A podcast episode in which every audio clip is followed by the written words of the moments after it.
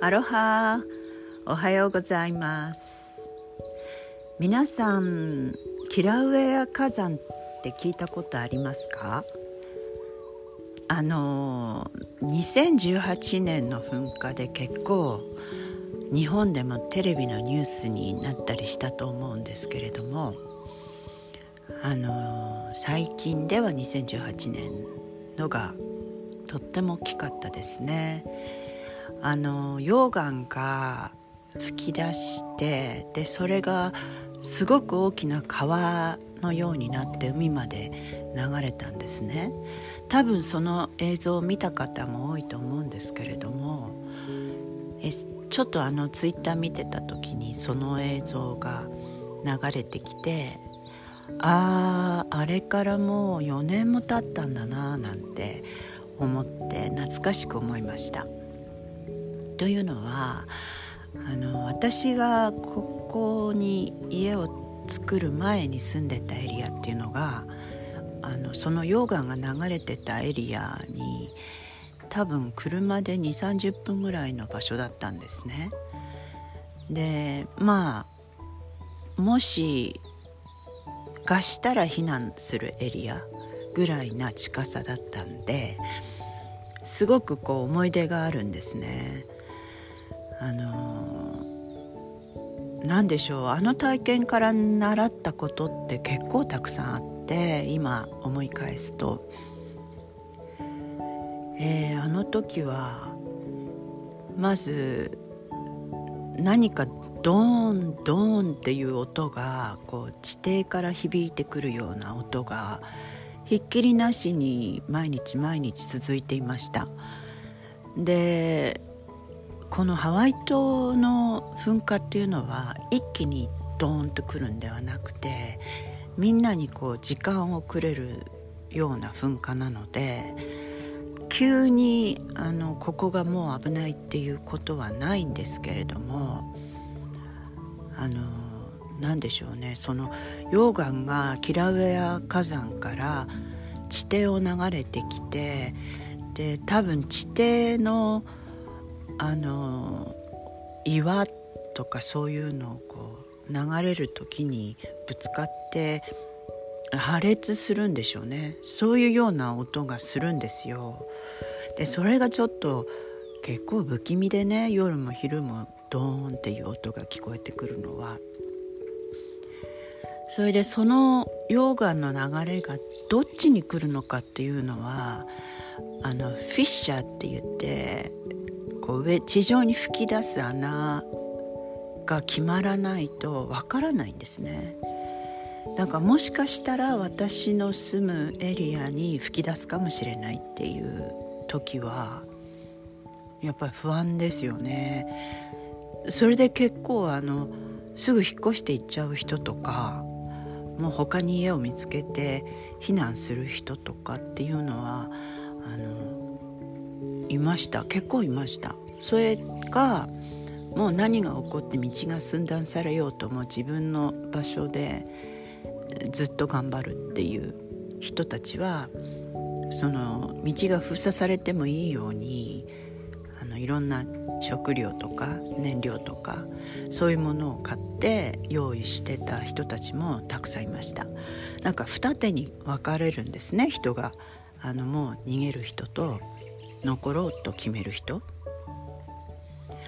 それでその2018年の時はフィッシャー8っていうあの穴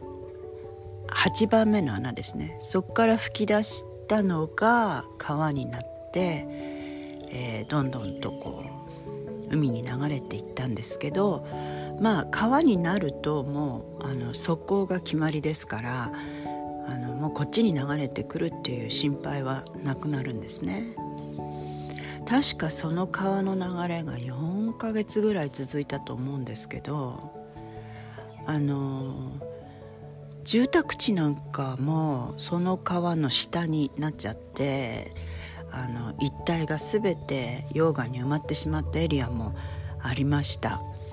でも公式には亡くなった方っていうのは一人もいなくてやっぱり時間をかけるのであのあれですね。もうみんな逃げるとか家を手放していくっていう状態になりますよね。でねその時に私は本当にあの勉強したことがあるんですね。なんか気づいたことがあって。えっ、と何度か逃げようと思う時？まあ思うっていうか結構周りがもう危ないからそこにいちゃダメだっていう人が多くて。でまあじゃあちょっとあの家を離れて広その時広はあのそこからちょっと遠いから広に行こうかみたいなことが何度かあってで家を離れるということはやっぱりその時に大事なものを車に持っていくっていうそう考えてでまあ大事なものっていうとあれですよねアルバムとかあのお洋服とか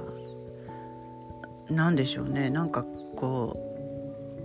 なくなったら困るものパスポートとか、えー、私はグリーンカードとかそういう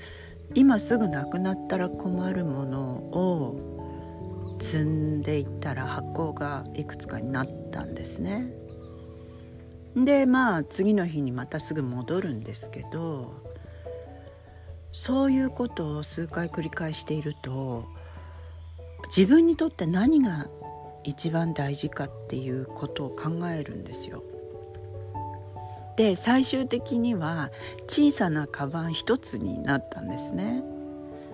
あの本当にあれはやってみて驚きました。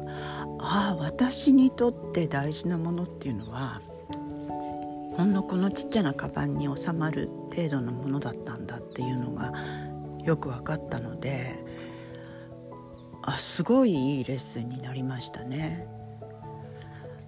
もともとあのアメリカに来た当時まああの大きなスーツケース一つで来ましたでそれから人生はどんどん流れて結婚したり離婚したりそういうなんでしょうね家族ができたりそれがまたなくなったり引っ越したりそういうことを繰り返して今になるんですけれども時々あの私はスーツケース一つで来たはずだったって思うんですよ。そう思った時になんか抱え込みすぎてるなって思うとあの手放したくなるんですね。だから今まで増やしては消して増や しては消してみたいなことばっかり繰り返しでもねあの一時期はこう家族を持ってましたから本当に家から車からいろんなものがあったんですけどそれを発行4つぐらいにしたことありますね。でもう土地を変えまたあの暮らし方を変えていくと増えていくもんなんですよ だからあの手放した方が人生もっと面白くあの新しいものがどんどん入ってくるなっていうのは体験としてあのお伝えすることができます。あの噴火の当時毎日外に出て匂いを嗅ぐっていうことをやってたんですねあのありがたいことに偏西風が吹く島ででこの偏西風が噴火してる場所の反対側から噴火の方に吹いていたので私たちはすごく近くに住んでたんですけど空気はすごく綺麗だったんですねいつも偏西風が吹いてくれるおかげで。うん、だからまあそばにずっと住めてたっていうのもあるんですけど、えー、ある朝にあのこのヒロの払うフラフラの払うっていうんですけどフラダンスのあのまあ大御所ですね。その方が喋っているラジオみたいなのを聞きましてでその人が言ってたんですね。あの私たちはずっとあの文字を持たず歌で伝承してきたと。でこういう噴火っていうのはこの島始まって以来何度も何度も私たちは体験していることででそれを古代の人たちは皆歌に変えてあなたたちに伝えてきたんだと。だから私たちの今の役目は今自分が体験していることをつぶさに観察して目で見て肌で感じて匂いを嗅いでそういう体験を歌にして次に伝えていく。それが私たちの役目であると。いうような話をされていて。ああそれは本当に確かなことだ。それがあの不安定な状況でたくさんの情報が流れていた中で一番私の心にスッと入ってきた言葉だったんですね。あのいろんな情報に左右されずに私たちが感じていること見ていることそういう全て体感で感じていることを歌にして次に伝えていく、うん、それは噴火の時だけじゃなくてもいろんな部分で私たちは今やらなきゃいけないことなんじゃないかなって思います。この世界の不安定さはもうひどいもんですよね。私がこういうジャングルの中で一人で外を見つめて何も聞かないで生きていたとしてもこの何でしょうね不安定なエネルギーっていうのはなんとなくどこからか感じるようなそれぐらい今の世の中っていうのは不安定なんですよ。だからこそ自分で考え自分で感じ自分の言葉に落としていくっていうのはすごく大事だなと思います、えー、今日はそんな噴火溶岩の流れから私が感じたことをお話ししてみました。それでは皆さん今日も一日楽しい時間を過ごしてくださいね。